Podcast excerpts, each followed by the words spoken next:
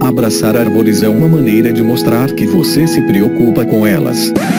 1, 2, 3, 4. If you'll all gather close around the phonograph and listen carefully, I'll tell you how we're going to have a whole lot of fun.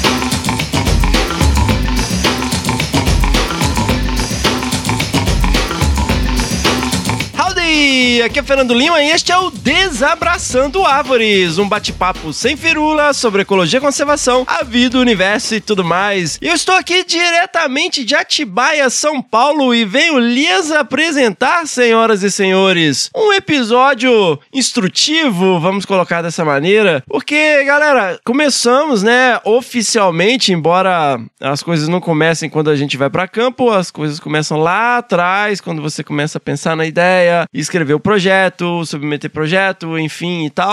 Mas esta semana que passou, datando aí o episódio, nós estamos falando aqui de março de 2022, começamos as atividades de campo do projeto Felinos da Cantareira, o meu projeto. E se você tem curiosidade de saber mais sobre o projeto, visite lá www.felinosdacantareira.com.br. Já aproveita e segue lá o nosso perfil no Instagram, arroba Felinos da Cantareira. E uma parte desse projeto, meus caros e minhas caras, está dentro do escopo do projeto Biodiversidade e Serviços Associados, Programa de Pesquisa Ecológica de Longa Duração, o PELD, Corredor Cantareira Mantiqueira, também conhecido como PELD CCM, para os íntimos, um projeto apoiado pelo CNPq, coordenado pelo maravilhoso professor Milton Ribeiro, o nosso querido Miltinho do Laboratório de Ecologia Espacial e Conservação da Unesp de Rio Claro, um laboratório que eu tenho a honra e o privilégio de fazer parte. Um grande beijo aí, a benção, Miltinho.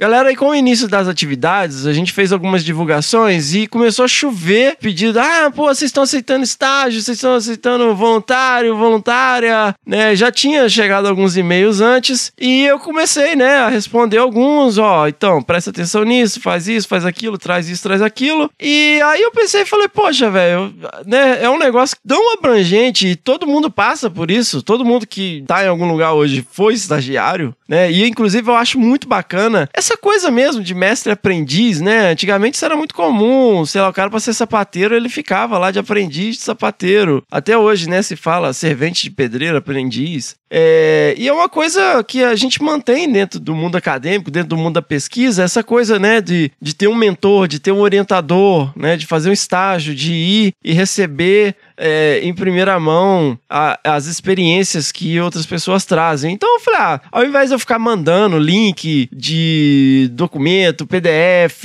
dissertação, estuda isso aqui, ouve aquilo ali. E o desabraçado é muito maneiro nesse sentido, porque, por exemplo, talvez tenha tido um viés, né, desde o início, mas nós temos episódios aí sobre todas as quatro espécies de felinos que o projeto contempla e também as metodologias, né? Até o momento, armadilhas fotográficas, tem entrevista com coordenação, então manda os links, né, e alguns materiais. Então, ao invés de ficar, traz facão, presta atenção nisso, presta atenção naquilo, manda essa informação, manda essa, eu gravar esse episódio aqui, quem quiser fazer estágio, que ouça. E também serve aí também para qualquer pessoa que vai fazer estágio. E para isso, meus caros e minhas caras, eu convidei meus maravilhosos colegas, as minhas maravilhosas colegas, amigos e amigas do coração, que tem enorme experiência e trouxe também pessoas com perfis diferentes dentro do universo acadêmico, dentro do setor governamental, dentro do terceiro setor, dentro do setor empresarial, para trazer diferentes perspectivas né, das suas impressões do que, que é importante para um bom estagiário, uma boa estagiária entrar já com o pé direito aí e ter um estágio de campo memorável,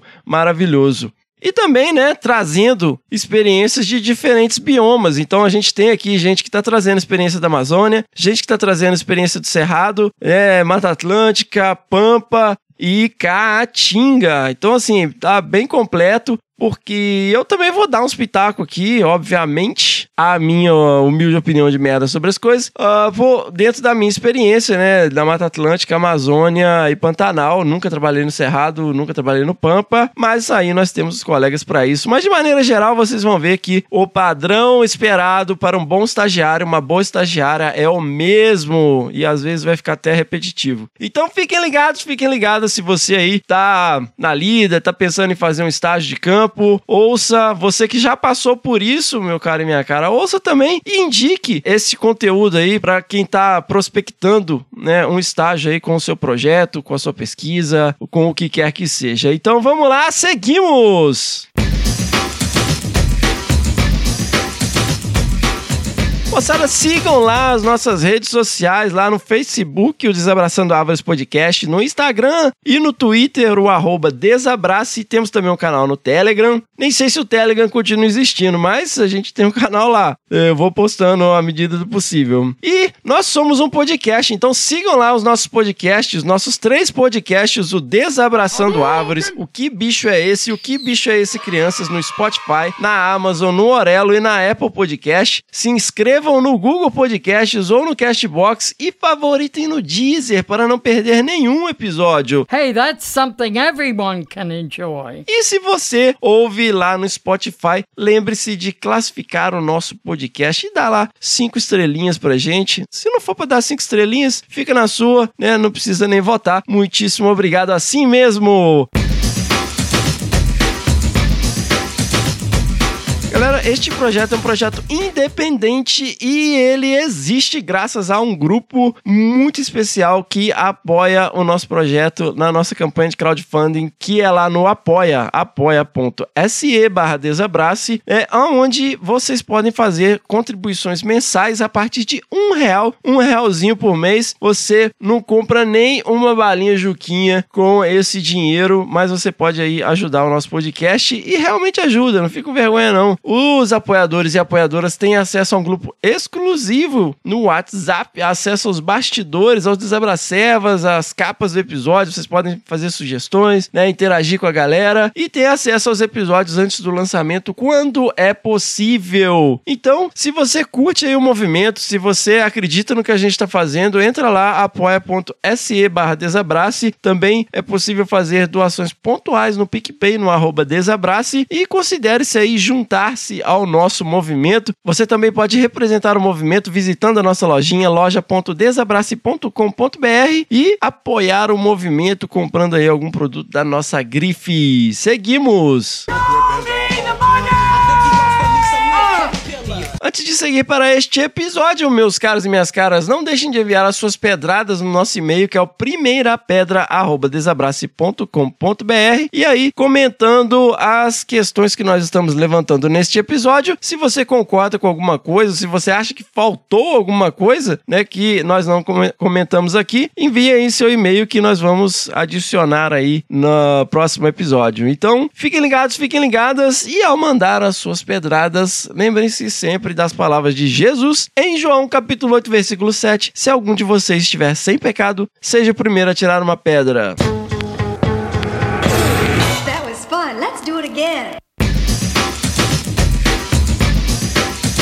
Então vamos lá, pessoal. Nós vamos aqui falar sobre estágio. Você que está prospectando um estágio, que vai visitar um projeto. E aí eu vou focar aqui nos estágios de campo, tá? Quem está interessado aí em desenvolver atividades de campo. Então vamos começar pelo começo, obviamente, porque isso começa quando? Começa nos contatos iniciais, meus caros e minhas caras. O que é o contato inicial? Bom, assumindo, né, que você não conhece a pessoa, você vai entrar em contato com a equipe de um projeto, com o coordenador de um projeto, com a coordenadora de um projeto, com um instituto, com uma universidade, né? Você vai entrar em contato. A primeira dica que eu dou: use e-mail. Use e-mail. Não faça isso por rede social. É, eu recebo muita mensagem em rede social. A título de informação, ok, né? Ah, e aí, vocês vão. Ô, oh, Fernando, beleza e tal? Vocês vão abrir vaga para estágio? É, beleza. Ó, tamo aí, pode, pode entrar em contato. Mas aí você vai mandar um e-mail. Você vai mandar um e-mail, causando uma boa primeira impressão, um negócio redigido com bom português, né? Não precisa ser extremamente formal, um negócio é, jurídico, ilustríssimo, meritíssimo excelentíssimo senhor doutor, você simplesmente escreve demonstrando seu interesse, porque aqui está meu currículo, né, meu currículo Lattes, e demonstre o seu interesse de uma maneira relativamente formal. Por que eu tô falando isso? Pode parecer coisa de conflito de geração, mas ao meu ver, na minha humilde opinião de merda, questões profissionais a gente ainda trata muito por e-mail, tá? E aí, me desculpe aí, galera, né, que tá mais dinâmica,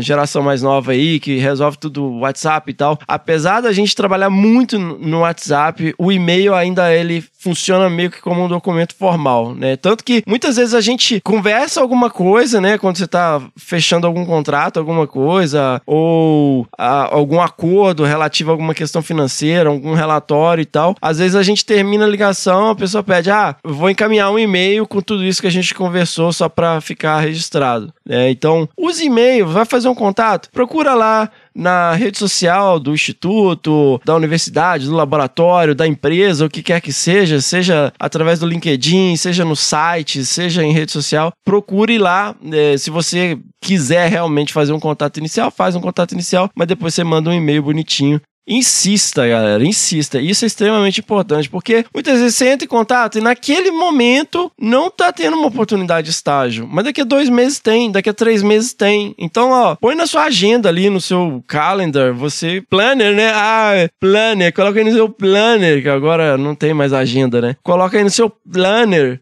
mês que vem, entrar em contato novamente com o projeto e tal. É, insista, porque é muito do, do timing. Porque é o que eu falei, não, não tem, às vezes, a, a- a- oportunidade de estágio naquele momento, mas depois de um tempo vai ter. Então, galera, insista, né? E se você quer fazer um estágio no negócio, você entra no site, entra nas redes sociais do projeto e leia. Leia. Você entra no site, você lê o site de cima e embaixo. O que, que o projeto faz? Veja as publicações resultantes da pesquisa, dá uma olhada, a coordenação, ele publica, já trabalhou com o quê? Né? A equipe é, fez mestrado, fez doutorado, as teses, as dissertações.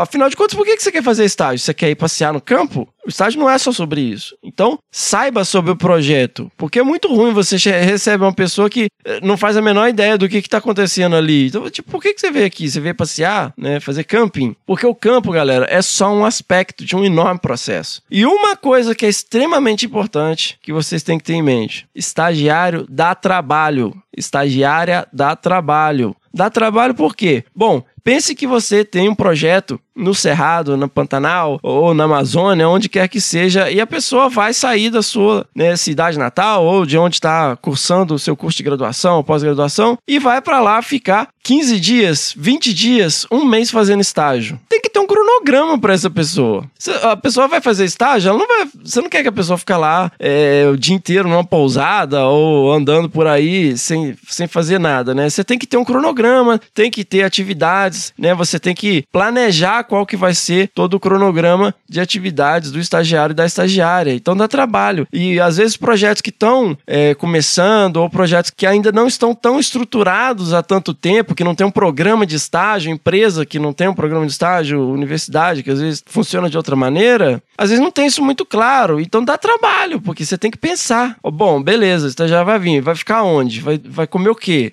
Né? Tem que dar um apoio, é, vai para campo, tem que passar para pegar a pessoa. Então, assim, tem, tenha isso em mente. Você tem que minimizar isso ao máximo. Você tem que ajudar mais e dar menos trabalho possível. Você tem que achar um, um trade-off nisso. Então, tenha em mente, porque para você ir fazer o estágio, tem que ter uma estrutura para te receber. E tem que ser pensado, a sua participação tem que ser pensada, tem que ser colocada na equação. É um lugar a mais no carro, tem várias atividades que às vezes é, fica limitado. É uma cama a mais, é um monte de, de- de questões a mais que precisa pensar, que a equipe do projeto precisa pensar. Então, é, tenha isso em mente também. Então vamos lá, galera. Seguindo aqui nas- nos estágios.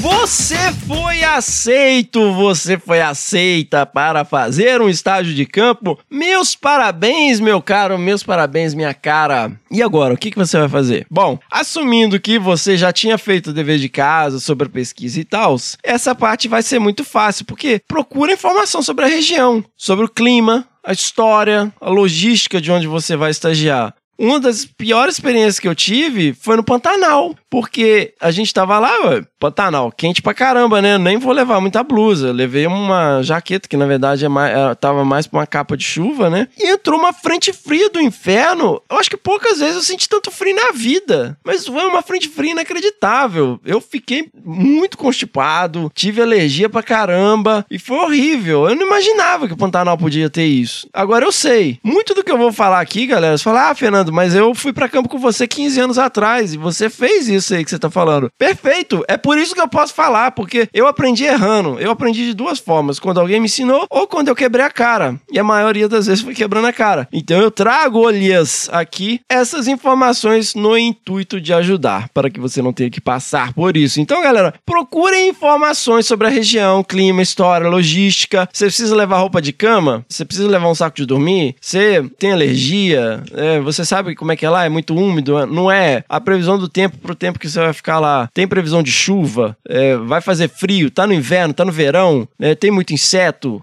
Tudo isso você tem que levar em consideração para não quebrar a cara. E se liguem aí então nesta mensagem aqui, neste recado sobre isso do maravilhoso Ronaldo Morato, que esteve aqui conosco no episódio 44 do Desabraçando, que é coordenador do Centro Nacional de Pesquisa e Conservação de Mamíferos Carnívoros, o SENAP ICMBio.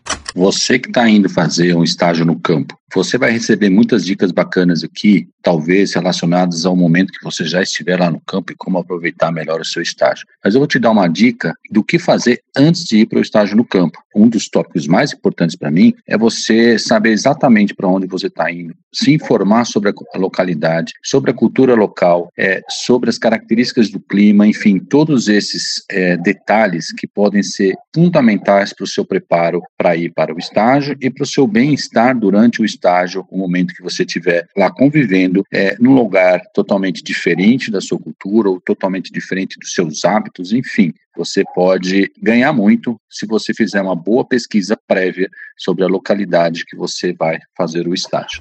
E também mais essa dica aqui da nossa querida Andressa Gatti, da Protapia, que esteve conosco no episódio 70. Oi, Fernando. Acho que o mais importante é a pessoa saber, entender como é a área, né, onde ela vai fazer esse estágio de campo. Então, quais são as características do ambiente, que tipo de é, restrições ela pode encontrar, porque isso vai exigir, né, diferentes aptidões. Então, às vezes é uma área com, com relevo super acidentado e a pessoa não tem essa habilidade. Às vezes é uma área em que há um ambiente muito brejoso, com muita água, a pessoa não gosta, a pessoa tem medo. Existem uma série de características dos ambientes que demandam certas habilidades. Eu acho que é importante a pessoa ter isso bem claro. E, em segundo momento, é saber como a equipe ou a pessoa com a qual ele vai, né, a pessoa vai para o campo, é, como que é, como funciona, qual é a dinâmica, porque o mais, o que é muito importante é que a pessoa tenha um espírito de coletividade, de trabalhar em equipe, né, porque campo não se faz sozinho, pelo menos não é o ideal. Então é preciso saber a dinâmica da equipe, conhecer bem a área, saber das suas limitações, porque se você não sabe, é, não tem habilidade para subir morro, descer morro, passar por pedra, pular barranco, não adianta ir, porque você acaba também colocando as outras pessoas da equipe em risco muitas vezes, né? E você também tem que ter um cuidado maior com essa pessoa. Na verdade, o cuidado é independente das características do ambiente, né? Então tem uma série de, uma lista muito grande, né, do, do que fazer, do que não fazer em determinados ambientes. E também esta dica do maravilhoso Paulo Bonavigo, presidente da ONG Ecoporé, que esteve aqui conosco no episódio 52 do Desabraçando. Uma dica para quem vai fazer um estágio de campo é tentar saber o máximo de, de informações do local que vai ficar é, saber se vai ter que dormir em rede, alojamento, condições climáticas. Então, hoje em dia, com acesso à internet, você consegue melhorar muito esse conhecimento do local para você estar preparado ou preparada para quando chegar lá não ter surpresas. E ainda assim, mesmo com todas as recomendações do local, é, levar é, equipamentos e roupas de enfim, para qualquer evento externo. Uma coisa que eu uso muito é o saco de dormir. Depois de, pasmem, pegar algumas friagens atípicas aqui em Rondônia, é, o meu saco de dormir sempre me acompanha, seja para dormir em rede ou em alojamento que tem um colchão, ele já serve de lençol e coberta, e na rede é bom que ele evita aquele mosquito que vem picar debaixo da rede também. Se tiver calor, você deixa o saco aberto, se esfriar de madrugada, você vai lá e fecha o seu saco de dormir. Então, mesmo aqui na Amazônia, saco de dormir, é, depois, como eu disse, de alguns perrengues de campo, alguns eventos inéditos, eu passar frio.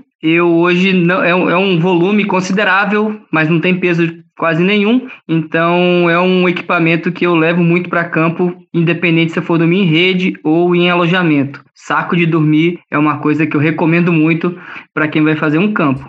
Então, beleza, galera. Vocês passaram aí, os contatos iniciais foram aceitos para fazer o estágio. E agora começa então a preparação. Você tem que se preparar para ir lá. Você fez o deverzinho de casa, já sabe como é que vai ser o esquema, como é que vai ser o clima, o que, que você tem que levar e tal. Uma coisa extremamente importante e que é um equívoco super comum. É o equívoco clássico. E isso é muito importante. Não sei como frisar o quão importante é isso. Campo não é camping. Campo não é camping. Não interessa se você atravessou a Chapada dos Veadeiros no carnaval com a galera, ou se você foi pro Pico dos Marins, se você tá acostumado a acampar, se você, sabe? É diferente, gente. É diferente campo envolve um nível de intensidade muito diferente. O campo é constante, tem métodos, tem prazos, tem desafios completamente distintos, né? Você vai passar ao lado de uma cachoeira e não vai ter tempo de nadar. Você só vai ver a cachoeira, você vai tirar foto dela. Talvez você vai num dia que tiver com menos trabalho e tal, mas muitas vezes você vai passar e vai ver coisas ali que se você estivesse fazendo turismo, você pararia para ver, para tirar, né, uma foto, até para nadar, para fazer alguma coisa. No campo não, no campo você tem ali uma missão você tem que cumprir o número de equipamentos que você tem que instalar, né? O número de armadilhas que você tem que revisar, o número de amostras que você tem que pegar. Então é muito diferente. Campo não é camping. O fato de você ter sucesso numa trilha, beleza, é super legal,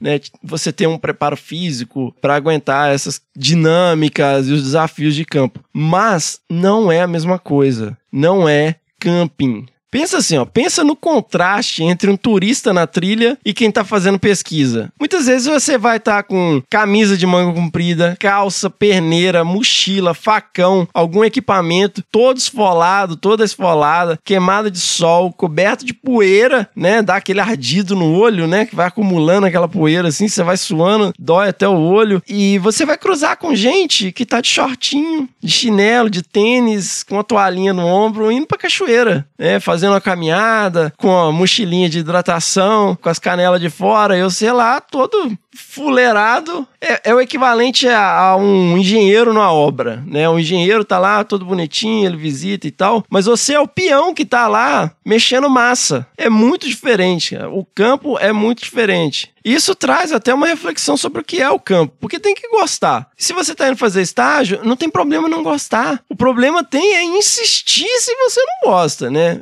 É importante você fazer estágio para você saber o que, que você curte fazer, o que, que você não, não curte fazer. Às vezes você se dá super bem num campo que envolve é, no meio aquático, mas não curte floresta, ou você se dá bem fazendo um trabalho no cerrado, mas não se dá bem fazendo um trabalho no, na Serra da Cantareira, que você tem que andar igual um elfo levantando o joelho até no peito para sair desviando de cipó o tempo todo. Então, o campo, ele é algo muito abrangente, né? Tem um livro, um clássico do montanhismo, né? Todo montanhista conhece esse livro, chama Freedom of the Hills. É, ele tem, já tá na quinquagésima edição, se eu não me engano. O que eu tenho aqui, a quinquagésima edição, já deve ter edição depois dele, né? É muito isso, é a liberdade das colinas, né? Freedom of the Hills. Então, assim, o campo não é só ir lá e, e, tirar foto e contar uma aventura, né? Envolve tudo, toda essa experiência. Você tem que estar tá aberto a essa experiência, a, a, se expor aos elementos. Isso é ancestral, é primitivo. Nós gostamos disso. Eu acho que é por isso que a gente busca isso. E admira muito muito você vê as pessoas tão frustradas, porque acham que gosta, porque ah, eu gosto de acampar e tal, aí vai pro campo, aí a coisa aperta, aí não gosta mais. E eu vou, né, trazer aqui as palavras né, do meu querido amigo Fred Lemos, do Mamíferos do Cerrado. Fala Fernandinho, fala pessoal, tudo bem com vocês? Estou gravando essa mensagem aqui direto do campo para atender né, essa dúvida primordial que o Fernandinho mandou. Qual que seria a dica para você que pensa em pedir um estágio para realizar atividades no campo ou estar no campo em algum projeto ou em alguma iniciativa né, de conservação ou de pesquisa? Cara, na minha opinião, a principal dica Devem existir várias dicas, mas o que eu mais trago para mim até hoje e o que eu mais gostaria de ver nos olhinhos dos futuros e futuras pesquisadores ou naturalistas é que para você ir para o campo, você tem que estar tá aberto para o conceito de estar no campo. E esse conceito de estar no campo é mais do que coletar dados, é mais do que fazer uma pesquisa ou salvar uma espécie necessariamente. Eu acho que nesse momento você tem que estar aberto para o que é a vida no campo, para o conceito mais amplo de estar fora, de estar lá fora no que a gente chama, né, no nosso imaginário de campo. Então, é estar preparado de que no campo você tem significativamente, acredito eu, menos chance de controle, menos garantia de segurança, de conforto, de que seu plano vai funcionar, mas você tem, acredito eu, significativamente uma miríade de possibilidades de coisas legais envolvendo biodiversidade, situações no dia a dia, convivência, interações com pessoas que vão formar alianças muito mais importantes que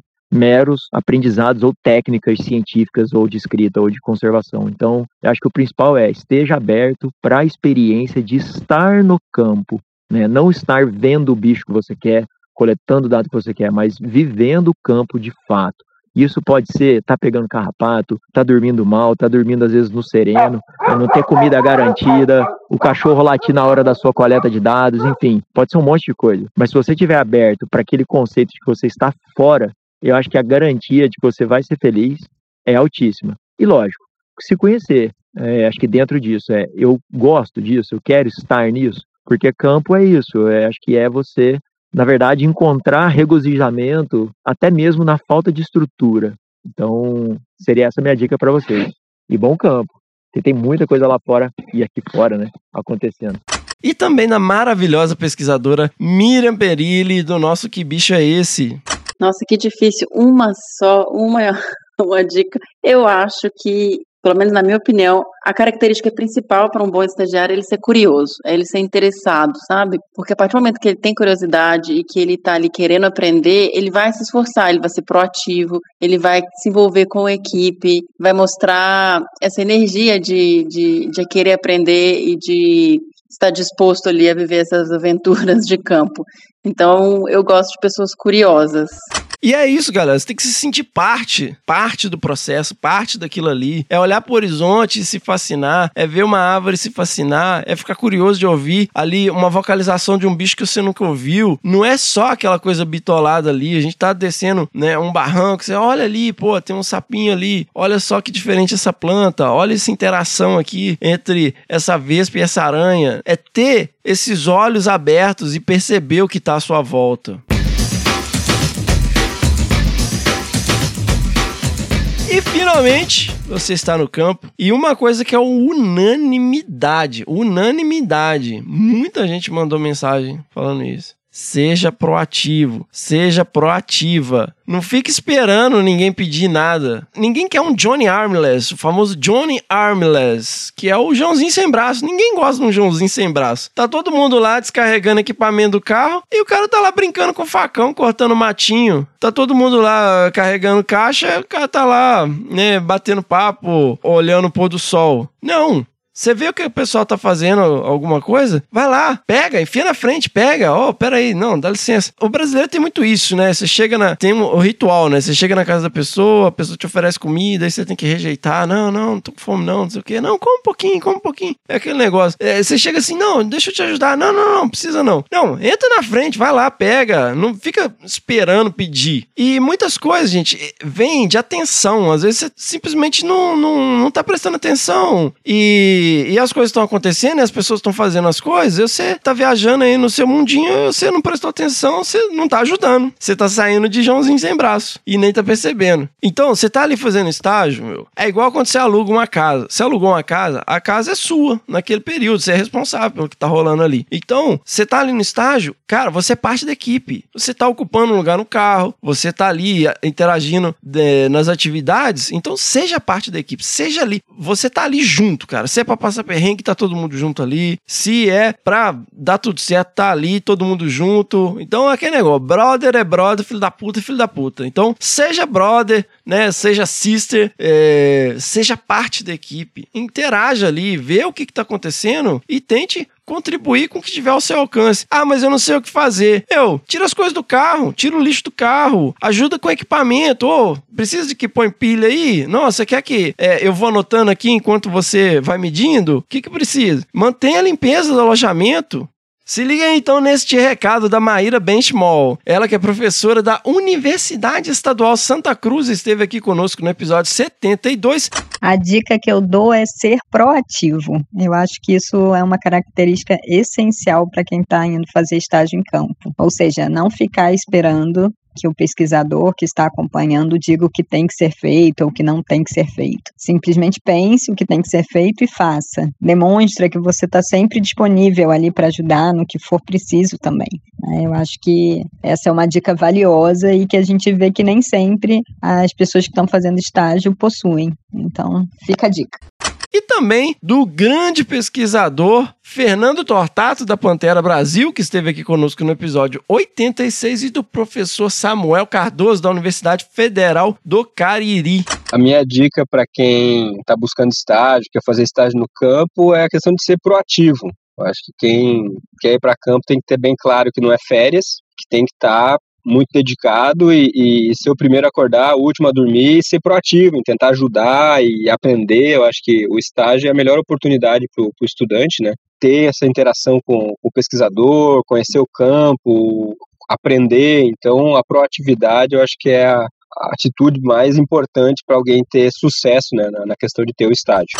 Galera, dica esperta para quem vai fazer estágio de campo pela primeira vez. Você já sabe o dia, a hora, o lugar que vocês vão fazer isso. Você já deveria estar sabendo qual é a pergunta, tecnicamente falando, que aquele campo busca responder para a ciência. E aí você tem que estar atento para uma situação muito importante: proatividade. Proatividade é a alma do campo. Você precisa é, estar ali disponível e atento para qualquer situação que você possa é, se antecipar e ajudar, até mesmo de maneira enérgica.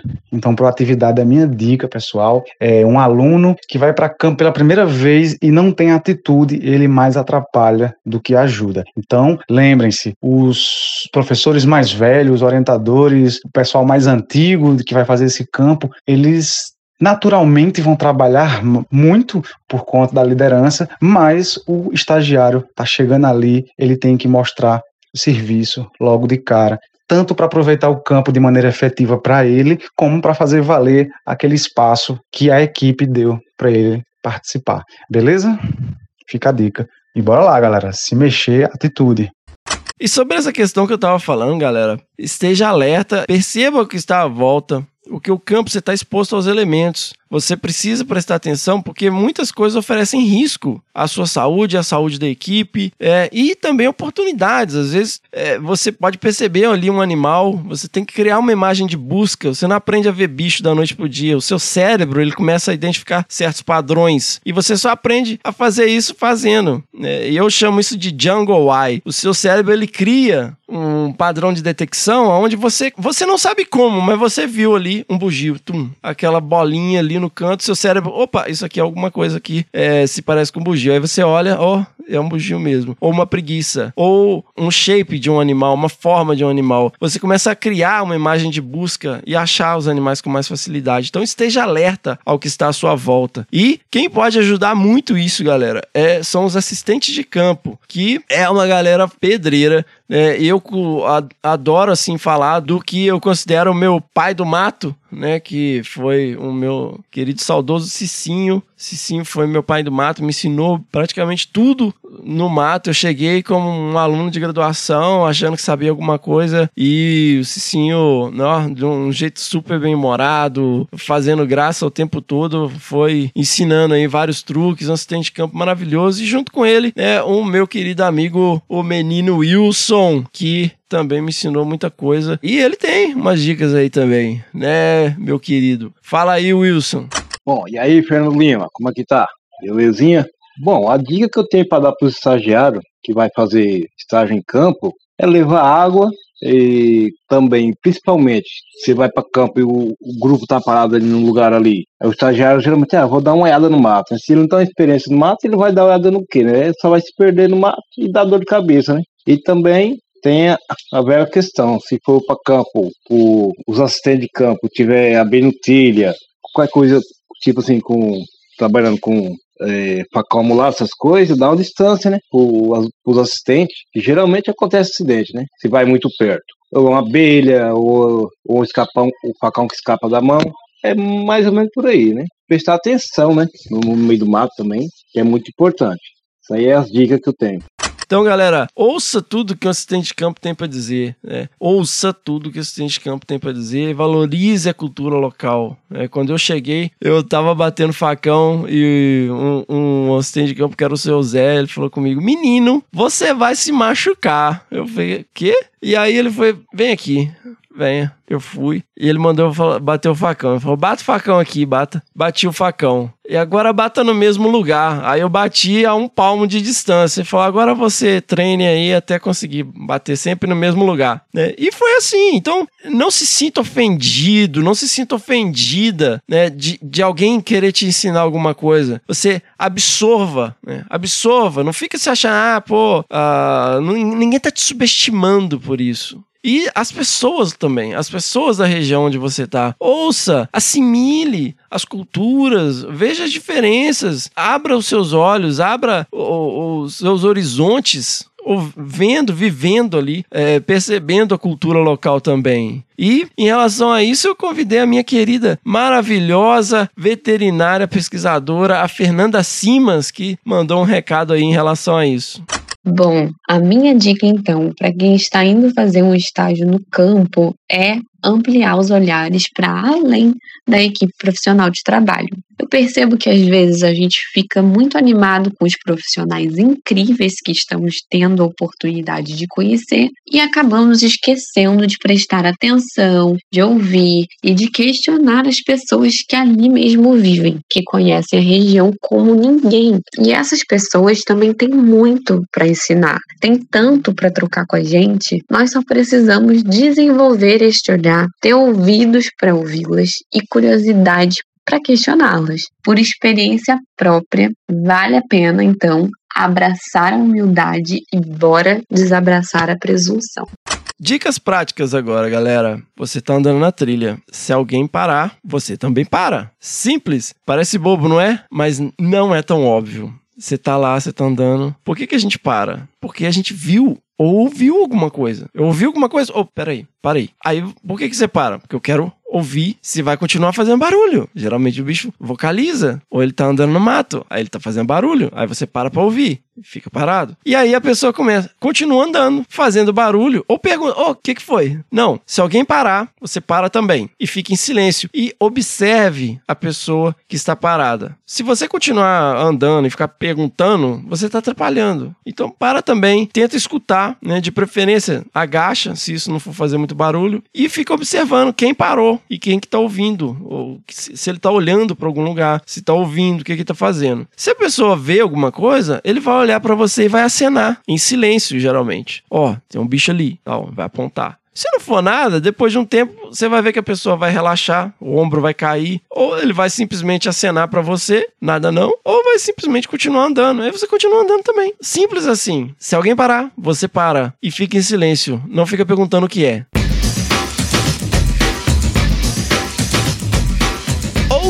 Dica prática: do mesmo jeito que se alguém parar, você também para. Se alguém correr, você também corre. Não fica tentando entender o que está acontecendo. Simplesmente reaja ao que está acontecendo. Se alguém sai correndo, é porque tem alguma coisa que oferece um risco a essa pessoa e talvez a você. Pode ser abelha, marimbondo. Se a pessoa estiver na sua frente, perto de você, e voltar correndo, você sai correndo na direção oposta. Né? A pessoa está correndo de volta, você sai correndo. Se a pessoa tiver uma distância de você e ela sai correndo para frente, você corre para trás. Por quê? Porque a pessoa está correndo para frente a uma certa distância de você. Se você correr na direção dela, você vai passar na frente do que está oferecendo risco. Então, se você estiver longe da pessoa, coisa de 10 metros aí, a pessoa correr, você corre na direção oposta. Se a pessoa estiver muito perto de você e vier correndo na sua direção, você corre na mesma direção que ela, ou seja, para trás. Então, não fica parado. Isso já aconteceu. Eu tô falando isso aqui, parece óbvio. Ah,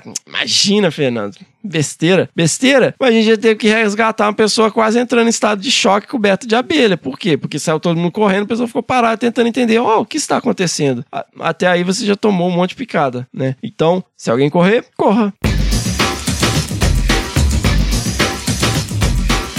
Outra dica! Ninguém está te diminuindo, te estendendo uma mão. Entenda isso. Olha, infelizmente a gente vive realmente num país extremamente racista e machista, sexista e muitos istas. Né? Isso é uma realidade. A gente não tem como negar isso, realmente. E é, em vários episódios aqui com entrevistas, eu cheguei a abordar esse tema. Se as mulheres se sentiram é, diminuídas, discriminadas e tal. E existe isso, a gente sabe que existe. Mas aceite também que existem pessoas solícitas. Se eu tiver na frente, eu vou estender a mão para quem quiser atravessar uma pinguela, quem estiver subindo um barranco. E eu não vou rejeitar se você me oferecer sua mão para me ajudar, né? Desde que isso não tire meu equilíbrio. Muitas vezes, às vezes você tá ali no meio que num perrengue, se você soltar a mão, você vai escorregar. Então, eu aí eu não aceito a mão. Essa semana, várias vezes, né? Rafael me estendeu a mão, opa, quer uma mão aí? Opa, me dá a mão aí. Vamos lá, né? Tamo junto. Entenda Entenda isso. Ninguém tá te diminuindo, te oferecendo ajuda. Acontece? Acontece. Houve uma ocasião, eu acho que já falei isso aqui algumas vezes, em que eu recebi uma pessoa fazer estágio, onde eu trabalhava, e a pessoa ficou vários dias acompanhando a gente, e quando ela foi embora, ela falou assim: Pô, Fernando, obrigado. Você não me tratou como mulherzinha. Eu falei, quê? Como assim? Ela, não, você não ficou me paparicando, né? Você, você não ficou aí, ai, vamos esperar, ai, vamos, vamos ajudar, ai, não sei o quê. Não sei, eu acho que a pessoa deu a entender que eu não fiquei expondo ela como se ela fosse uma pessoa mais fraca, assim, pelo simples fato de ser mulher. Não, ela tava ali comigo, pra mim ela é uma pessoa, tá vindo, vamos lá. Mas às vezes a gente oferece ajuda. Nesse caso aí, eu acho que ficou evidente, como tinha vários dias, né, que a gente tava junto, ela percebeu que é, não tinha nada disso. E veio me agradecer, que provavelmente já passou por esse tipo de coisa diversas vezes, já foi subestimada diversas vezes, seja no campo, seja na vida, seja em outros lugares. Isso faz, às vezes, com que as pessoas fiquem um pouco reativas. Então, para para pensar também que as pessoas são solícitas também. E existem pessoas que é, são solícitas e simplesmente vão te oferecer ajuda. E já que aqui a gente tá falando sobre estender a mão, pega no pulso, não pega na mão. Não faz como se fosse um aperto de mão. Você bate a mão no pulso da pessoa, porque aí você né, realmente segura firme e você não tem risco da mão escorregar. Né? Dica tonta aí, mas faz diferença. Mais uma questão filosófica, galera. Não fica perguntando por perguntar. Cara, é muito desagradável. É muito desagradável. Você tá no campo ali, a pessoa te pergunta um negócio e aí você começa a explicar, a pessoa muda de assunto. Ou, pior ainda, não usa pergunta como trampolim para falar de si mesmo. Pergunta um negócio que já meio que sabe, ah, porque isso aqui aconteceu comigo e talvez aí. Aí você começa a responder a pessoa, a pessoa te interrompe para contar alguma coisa que aconteceu com ela que lembra isso. Cara, isso é horrível. É horrível. Tem uma coisa que num podcast que eu ouço direto que o cara ele fala: intent has a strong smell. Então assim, a sua intenção tem um cheiro forte sabe? E se você tá perguntando por perguntar, só pra tagarelar, ou só pra aparecer, ou só pra fingir interesse, cara, isso fica muito evidente. Fica muito evidente que você realmente, você não tá interessado. Você não tá interessada, você tá perguntando por perguntar. E é muito chato isso. Então, pergunta, se você tá perguntando alguma coisa, pergunta por valer. Pega um caderninho e anota o que, que a pessoa tá falando. Não fica só perguntando por perguntar, interrompe a hora que a pessoa tá te respondendo. É super desagradável. Aprende a ouvir. Porque a, às vezes a gente recebe a pessoa que tá fazendo estágio, a pessoa vem ensinar a gente. A, a pessoa vem ensinar como é que faz tudo. É. Tudo bem se você já teve uma experiência, se você já né, tem uma vivência, a gente pode trocar uma ideia. Aí é uma interação. É muito complicado. Você tem que vir ouvir, ouvir. Aprende a ouvir na vida, né? Na vida. Vamos ouvir o que as pessoas têm a dizer e receber aquilo ali. Assimile, né? Ouça. É. E eu trouxe aqui até um recado do maravilhoso pesquisador, senhor da humildade, Marcelo Maggioli, que abordou esse assunto. Uma dica que eu considero importante para quem está buscando um estágio em campo é ter a mente aberta. Você está indo participar de uma atividade, de um projeto de pesquisa, ou acompanhando alguém da graduação ou da pós-graduação. Então, é, está disposto a aprender, a seguir as dicas que a pessoa a equipe tem é, para te dar e absorver o máximo possível, com muito respeito, com muita humildade, sempre escutando primeiro e falando depois. Próxima dica: tenha o seu EDC o que, que é EDC? EDC, Everyday Carry, que a gente pode colocar como equipamento de campo, que a Fernanda Abra sugeriu aqui e caiu muito bem. Tenha o seu equipamento de campo, galera. O equipamento é o EDC, Everyday Carry. Água, traz alguma coisa para carregar água, né? Que é difícil carregar água na mão. Você traz uma garrafa, pode ser uma garrafa PET, qualquer coisa, mas tenha uma água na mochila. Traga um facão, facão Tramontina todos os anos tem um website que se chama machetes, machetespecialists.com que eles fazem um review, né, e os, dos melhores facões do mundo. Todo ano eles fazem esse review. Eu vou deixar o link no post aí se vocês tiverem curiosidade. Todo ano, os facões da Tramontina, esse mesmo que você compra aí em loja de é, material é, agrícola, sei lá como é que chama, agropecuária, ele tá entre os top 3 no mundo. Então, facãozinho Tramontina, 14 polegadas, 16 polegadas, topzinho. Amola ele, aprende a afiar e traz seu facão. Não me apareça com o raio de um negócio que pesa um quilo, feito com mola de caminhão de aço carbono, porque fez na cutelaria, que biriri bororó. Cara, se você aparece para fazer estágio comigo com um cutelo desse, você vai bater facão o dia inteiro. E só você vai bater facão. Pra você aprender a não aparecer com um negócio desse no mato.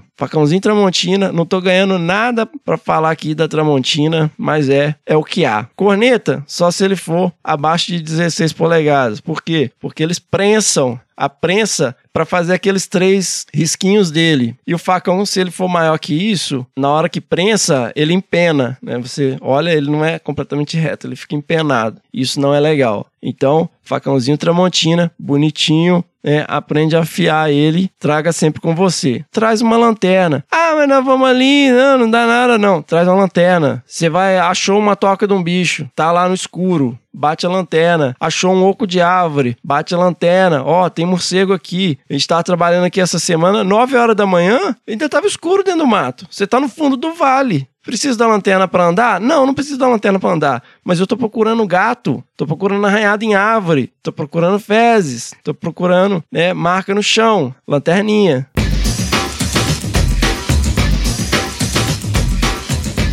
E traz sempre uma comidinha, né, galera? E eu vou entrar em maiores detalhes sobre isso, mas eu vou trazer aqui um recado da nossa querida, maravilhosa Flávia Miranda, do Instituto Tamanduá, é, que esteve aqui com a gente no episódio 26. Agora vai uma dica aí para quem tem restrição alimentar, né? Ou mesmo o que a gente chama de paladar infantil, né? Aquela pessoa que não come de tudo. Então leva aí o que você gosta de comer, o que você está acostumado a comer, tá? Porque assim você se alimenta, né? Fica feliz e não dá trabalho para ninguém, tá bom? Abraço. Isso é super importante, galera. Se você tem alguma restrição alimentar, seja ela por questão de gosto, leva comida. Leva, porque não vai ter só o que você gosta de comer. Então, é, se prepare para isso. Você não sabe se vai ter algum lugar para comprar perto. Né? Então, se prepare para isso. Leve remédios também, né? Que você precise, que às vezes tem, é, são controlados, ou se você vai ficar numa base de campo, não dá para ir na farmácia todo dia. Então, leve lá um kitzinho. Então, essa questão da comida é extremamente importante e pode criar muita, muita dor de cabeça. Né? A pessoa é, realmente não come certas coisas, aí não levou o que gosta de comer, aí fica um negócio meio chato. E sobre essa questão também, galera, informa qualquer situação alérgica, qualquer condição médica que você tenha, informa para a equipe. De preferência, leva um cartãozinho impresso com é, medicamentos que você toma, alergias que você tem. Não deixa para falar isso quando chega lá. A gente foi para uma atividade recentemente, chegamos lá depois de três horas em caçamba, a pessoa chega na base e fala: Ah, eu tenho um. Pior que eu nem lembro o que, que era, mas a pessoa tinha um problema lá. Eu lembro que era alguma coisa relacionada com alergia, em que ela começou a desenvolver uma reação alérgica e ela não levou o remédio que ela toma e estava se recusando a ir para a cidade, voltar para a cidade. Eu falo, pô, cara, você acabou de chegar. Você tem uma condição médica, você não avisou ninguém, você não trouxe o seu remédio, e aí você está começando a apresentar um quadro relacionado a isso. Qual é a melhor coisa para fazer? Vai para a cidade. Vai para a cidade, não fica. Ah, não, mas eu estou melhorando. Cara, não expõe, não se exponha ao risco e não exponha a equipe a isso. Se cuida. Próxima dica: seja frugal. Procura aí no Google o que é frugal. Galera, se o seu metabolismo permitir, não come como se você tivesse acabado de bater uma laje. Você vai ficar letárgico, você vai ficar letárgica, pesado e vai levar umas horas para sair desse estado. Então, às vezes você tá lá no campo, dá desde cedo e tu, na primeira oportunidade, pô, vamos almoçar. O cara bate um PF e parece que acabou de bater uma laje. Depois, cara, você fica umas duas, três horas inútil, né? Com sono, pesado, letárgico. Evita isso. Come menos, né? Come coisa mais leve. E o mesmo vale à noite, galera. Eu noto que eu acordo mais disposto e eu levanto com mais facilidade se eu não comer muito antes de dormir. Então, tenta comer algumas horas antes de dormir. E isso vale para mim. Isso vale para mim, não vale para todo mundo. Eu tô dando a minha vivência nesse sentido aqui. E é como eu falei no início, se o seu metabolismo permitir, né? Porque tem gente que tem que comer de tempo em tempo, tem gente que tem alguma condição médica, mas se o seu metabolismo permitir, não faça refeições pesadas quando você estiver em trabalho de campo. Próxima dica: cuide da sua energia. Galera, se você frequentar o interior, você vai ver que algumas pessoas parece que faz tudo em câmera lenta. Né? O cara vai andando e dá até nervoso às vezes. Sabe o que, que é isso? Isso é manutenção de energia. As pessoas, você vai às vezes no interior, na roça e tal, as pessoas eles fazem as coisas de maneira constante, da hora que o sol nasce até a hora que o sol se põe mas eles fazem sem parar, faz as pausas ali e tal, mas tá sempre trabalhando ali e tal, de uma forma mais lenta. Eu reparei já isso algumas vezes, mas eu só parei mesmo para pensar quando um amigo que tem uma fazenda de produto orgânico aqui na região, ele tava reclamando dos voluntários, né? Voluntário, voluntária, que aparecia lá. Pessoal vai da cidade e começa o dia num ritmo frenético. E vai, faz, acontece e tal, me deixa que eu vou. E aí, 10 horas da manhã, não, não, não aguento fazer mais nada. Tá morto, cansado e fica o resto do dia enrolando né? Porque tá, tá super cansado já. Porque começa super intenso, não trabalha essa questão de manutenção de energia. É, e a mesma coisa, quando você chega no campo, você vai, eu vou bater facão e tal, logo de cara. Tudo bem, mas desde que você não estoure o seu limite logo de cara. E lembra que você tem vários dias ainda para frente. Então, tenta fazer as coisas com parcimônia, né? Não fica querendo se exibir, né? Mostrar que aguenta e tal. E entenda o seu metabolismo. Isso é super importante. Isso, isso fez muita diferença para mim, né? Por volta das 11 horas da manhã, ao meio-dia, assim, eu sinto o metabolismo baixando. Como? Né? Arreia a bateria. Não, você vai ficando mais quieto, né? Às vezes você vai ficando mais impaciente, até irritado às vezes, né? Isso é super comum no campo. Isso não é só cansaço. A pessoa, você vai vendo que a pessoa vai ficando, né? Mas, é, você tá anotando as coisas, a pessoa tá em volta ali, meio entediada e tal, mais quieto, não conversa mais. Isso não é só cansaço. Isso aí é metabolismo. Você precisa de recarregar. Então leva aí fruta cristalizada, né? Granola, essas barrinhas de banana desidratada. Isso ajuda você a manter a sua estamina ao longo do dia. Isso funciona para mim. Aí você tem que ver o que, que funciona para você. Então eu vou calibrando. À medida que eu vou vendo, ó, tá baixando a bola aqui e tal, eu vou, não, come ali um, um, um negocinho rapidinho, hidrata bastante, né, para manter a máquina girando, porque é muito ruim. Às vezes as pessoas não percebem isso é, e, e, e, ficam lá de mau humor. Ficam só lá irritados de mau humor, sem energia e tal. E é desagradável. E é só uma questão de metabolismo.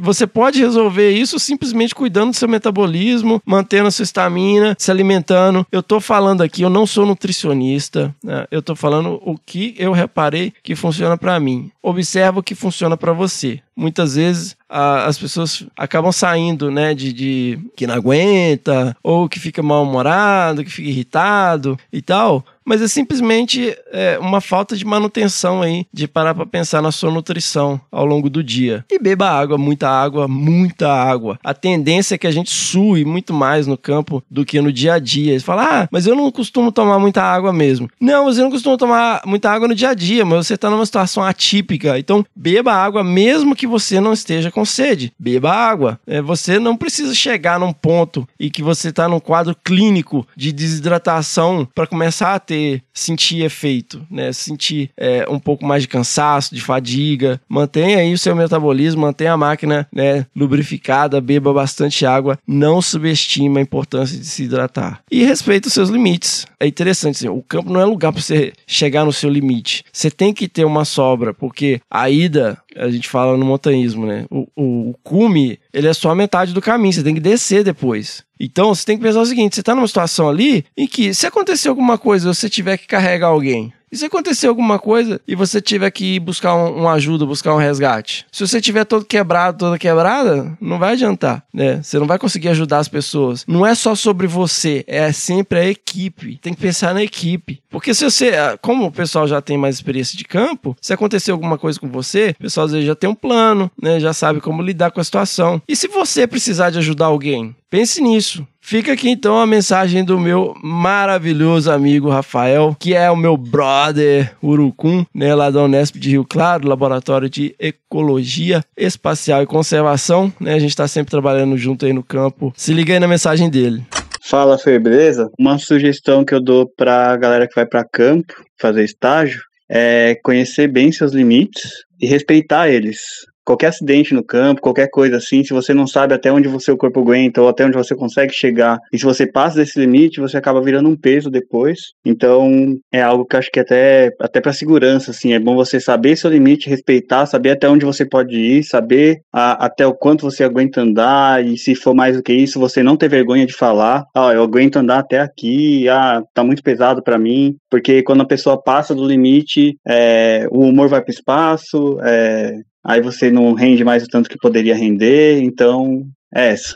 Próxima dica: use caderno de campo. Use caderno de campo, caderno de papel. Ah, mas eu tomo nota no celular. Sem problema você tomar nota no seu celular. Mas se a gente estiver numa área com cobertura de celular, com cobertura com sinal de celular, eu olhar para trás e te ver com o celular na mão, eu não vou achar que você tá tomando nota. Eu vou achar que você tá no WhatsApp, que você tá checando alguma rede social. Ah, mas pode ser uma questão minha. Com certeza, pode ser uma questão minha. Mas uma grande parte da minha geração vai interpretar dessa maneira e da geração anterior também. Se isso pode mudar no futuro, pode mudar no futuro, pode ser o padrão, se eu só usar aparelho eletrônico. Beleza. Hoje, aí a gente tem esse conflito de gerações. Eu não vou achar que você está tomando nota se você estiver mexendo no celular e tiver cobertura celular. Mas se eu olhar para trás e tiver você mexendo no caderno, eu vou abrir um sorriso. Por quê? Porque você tá tomando nota. Todo mundo adora pessoas que tomam notas. Por quê? Porque demonstra interesse. A pessoa está prestando atenção nas coisas, ela está anotando, ela está reparando nas coisas, está percebendo coisas interessantes, está anotando o que você está falando. Ou seja, está comprometida, está interessada. Então, minimiza. Eu sei que é uma questão de geração. Você pode estar tomando nota no seu celular, mas você vai receber olhos muito mais brilhantes se você tiver com um caderninho e um, uma lapiseira ou uma caneta. E, e, isso é muito legal, assim, galera, porque é, eu tenho caixa aqui de caixas de caderneta de campo. E é muito interessante. Esse outro dia eu peguei uma para olhar uma coordenada geográfica de um negócio muito antigo e aí comecei a ler coisas que eu anotava. E, e é muito legal você resgatar essas questões. Eu, acho, eu sinto que às vezes a gente não tem isso com, com a mídia eletrônica, né? É, é coisa de velho, né? Mas fazer o quê? Mas fiquem aí então, ó, com um recado maravilhoso da querida Elaine Ferreira, ela que é coordenadora técnica e gerente de projetos da Sete Soluções e tecnologia ambiental. Aos ouvintes do Desabraçando Árvores, aí vai uma dica de uma bióloga que tem quase 20 anos de vida de campo, de experiência na área ambiental, de uma bióloga que ama o que faz. Eu diria aos estagiários que estão iniciando as atividades em campo, anotem tudo. Todas as informações são relevantes. Não perca nada do seu dia a dia de campo. Se você está em campo para coletar informações específicas de um projeto, de uma determinada espécie focal, além das informações que são alvo do seu projeto, anote os dados temporais, espaciais, as características do ambiente, da vegetação, as interações interespecíficas das espécies, exercite o olhar, a escuta, a escrita, porque o tempo que você está em campo é precioso. Então fotografe tudo, registre tudo ao redor, faça com que esses dados que você está levantando em campo tenham sobrevida e possam subsidiar não só o seu estudo. Né? Eu lembro quando eu estava em campo coletando dados é, do Muriqui do Norte e eu coletei as interações agonísticas entre os grupos da espécie. E essa foi a minha primeira publicação. Então, alegria da pessoa. Então, essa é a minha dica para vocês. Registrem tudo, fotografem tudo, use e abuse da sua caderneta de campo. Próxima dica, galera: não tira selfie. Tira foto da equipe. Fica tirando selfie, gravando story, gravando coisa no campo. Pode fazer isso? Pode, mas se você ficar lá de, de celebrity, é chato pra caramba. É muito chato. Tira foto da equipe. E não é selfie, tira foto da equipe. Geralmente a gente tá tão focado no trabalho, né? E é super intenso e tal. E a gente acaba pecando, não tirando boas fotos da equipe, né? Ou, ou acaba sendo uma ocasião especial quando vai um fotógrafo e tal. Então, se você não tá fazendo nada, tira foto da equipe. Tira umas fotos maneiras da equipe. Todo mundo vai adorar se fizer isso. Próxima dica. Sente o humor da equipe. É, é, um negócio estranho falar isso, mas assim, cada equipe funciona de um jeito. Haja de acordo. Algumas equipes usam é, lista para checar se tá tudo ok antes de ir pro campo. Vai lá com a listinha, ó, GPS, pilha, tararau, isso, aquilo. Outras equipes são mais orgânicas, mais dinâmicas. Oh, pega as coisas aí, vamos lá e tal. Né? Todo mundo já meio que sabe o que é para fazer, já tá todo mundo muito bem alinhado com tudo. É, algumas equipes a liderança acredita muito no aprender fazendo, outras já vai mais no pegar pela mão, né? Alguns pesquisadores eles vão te mostrar as coisas, explicar, né? Vão dar dica, vão te orientar, é assim que pega um binóculo, é assim que a gente faz, a gente toma nota desse jeito observe isso aqui, preste atenção naquilo. Outros já preferem mais aquela coisa do joga na água, né? Deixar você ir se virando e fica observando como que você faz as coisas, né? E espera que você vai pegando as coisas conforme elas vão acontecendo. E não tem nada de errado com nenhum dos dois. São estilos de liderança diferentes, né? Ambos funcionam. É que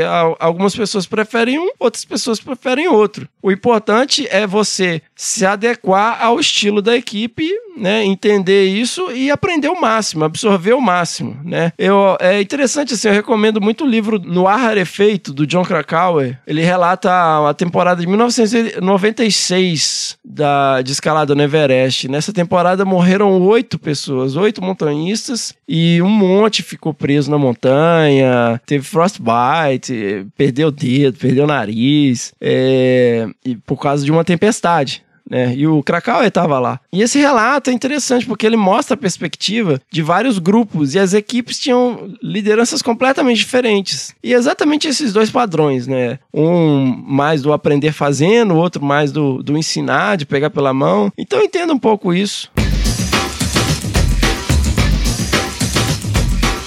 E galera, uma das últimas e talvez a mais importante dica para um estágio feliz. Ria da própria desgraça. Ria o tempo todo. Faça piada com tudo. Com ironia é melhor ainda. Cara, o senso de humor é fundamental e a, a melhor maneira de você lidar com relação no campo. Não é ficar emburrado, sabe? Não é fechar a cara, não é ficar quieto, ficar quieta. É fazer piada. Piada idiota com ironia. Você tá ali, imagina lá, você tá lá no carro, atola, tá todo mundo sujo de bar, cansado, tá anoitecendo, né? Todo mundo sujo. Aí tem uma pessoa emburrada, né? Que não quer mais brincar. Ah, não quero mais brincar, vou pra casa, quero ir pra casa. E aí você tem outra pessoa que tá lá, rapaz, tá bravo aí, mas é melhor com uma dor de dente. Quem que você quer com você? Teve uma situação aí com o meu querido amigo, meu querido Wilson, que a gente tava. Meu, foi uma epopeia aí, né? Acho até que a gente já contou aqui no primeiro episódio de Perrengue de Campo. A gente tava muitas horas quebrando a cabeça e atolando o carro, e atolando o carro. E eu tava com o macaco hidráulico e o macaco hidráulico encheu de água, e, que a gente içou, a, ergueu a caminhonete que tava atolada dentro d'água colocou o macaco hidráulico dentro da água numa ripa de madeira, entrou água. E aí, quando a gente atolou num areal, eu abri para tentar tirar a água e pedi pro Wilson apertar de uma vez. Aí voou água e óleo do macaco hidráulico na minha cara, no meio de um areal. Eu virei tipo um, um bife empanado. E, meu, a gente simplesmente saiu rolando de rir daquilo. Que não tem. Cara, eu vou ficar emburrado. O que, que tem para fazer? Tem que rir do negócio desse. Então, cara, tá ruim? Tá ruim, mas é isso aí o que tem para hoje. Esteja ali, esteja presente e aprenda a rir das próprias situações, sabe? Tem que ter isso, porque senão não aguenta. Você não aguenta. Então já começa lá, opa, não dormi nada, é o que tem para hoje, é isso aí. Vamos nessa né? Aí, a hora que der, a gente tira um cochilo e vai levando, né? Engata uma primeira e vai, mas aprende a rir da própria desgraça. É, você tá com o joelho estourado? Tá com o joelho estourado, mas faz piada disso. Mesmo que às vezes você tá assim, mas cara, mau humor não ajuda. Mau humor não ajuda no campo.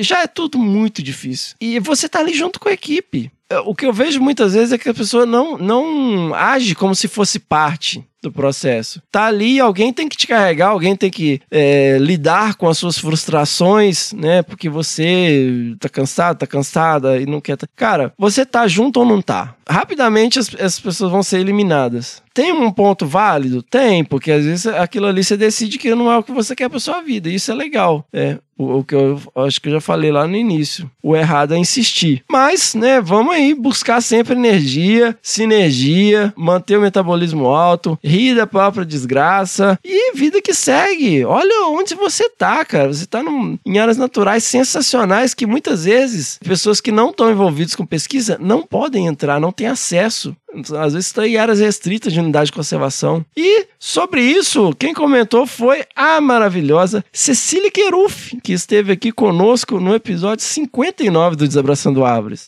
Fernando, para mim, um bom estagiário é aquele que faz as atividades, que ajuda nas atividades de campo com prazer, entendeu? Tipo assim, ele acorda feliz. A gente, quando trabalhava com primatas, por exemplo, a gente tem que acordar às quatro horas da manhã. Alguns estagiários não gostavam de acordar cedo, sabe? Alguns estagiários não gostavam de ficar o dia inteiro na mata. Então, esse tipo de profissional não, não anima a gente, não, sabe, não, não, não estimula a equipe. E isso é muito triste. Então, assim, para mim, o estagiário é aquele, o melhor estagiário é aquele que acompanha os trabalhos de campo e acompanha com prazer e que gosta da aventura e que gosta, sabe, de atolar na lama e que está sempre disposto a ajudar, tá? Esse, para mim, esses são os melhores estagiários. Tanto assim que vários biólogos que depois continuaram na equipe foram estagiários com esse perfil, tá? porque vale a pena continuar com essas pessoas na equipe. Elas melhoram a equipe, tá? Algumas pessoas são muito negativas e realmente a gente falava, olha, não dá. Ou, ou elas faziam o período de estágio e acabou. Então, assim, realmente essa energia positiva do estagiário é o que mais ajuda, é essa, essa disposição, sabe, para aventura, disposição para enfrentar a chuva o dia inteiro, disposição para entrar na lama e com a cara boa e rindo e sabe, de bom humor. Isso para mim é uma das melhores maiores características de um bom estagiário. Galera, eu vou ficando por aqui. Eu queria que isso aqui fosse um, um, negócio de meia hora. Acabei falando pra caramba. Eu peço desculpa aí pela minha voz. Eu tô uh, meio gripado. Eu comecei a sentir um pouco a garganta é, hoje e tô aqui sentindo um pouco aqui para falar com vocês. Mas eu espero aqui que tenha sido produtivo, que essas informações sejam interessantes aí. E é, a partir de agora, quem quiser fazer estágio aí no Felinos da Cantareira, eu só vou mandar esse link é, e eu espero que isso seja suficiente. E aí, esses detalhes sobre questão de kit de primeiros socorros, o que fazer numa situação de emergência, roupas adequadas, né, questões relacionadas a um, itens básicos para se levar para campo, a gente trata né, no episódio 35 aqui. Acho que a gente fez bem um apanhado geral aqui, bem focado em quem está afim de iniciar um estágio de campo. Então, ouçam lá também o episódio 35, que é complementar a este. Então, meus caros e minhas caras, você que está interessado, você que está interessada em fazer um estágio, eu espero que essas dicas, é, esses comentários aí de pessoas que estão na linha de frente, que recebem é, pesquisadores e pesquisadoras, que recebem aí, que orientam alunos de graduação, mestrado, doutorado, gente que vem trabalhar em empresa, né? tivemos aí pessoas de todos os setores, de todos os biomas do Brasil, dando dicas aí para vocês, além das minhas humildes opiniões de merda. Eu espero que seja válido e nos vemos no próximo episódio. Seguimos! Nekasa TVS, Panteram Tuan Ipsan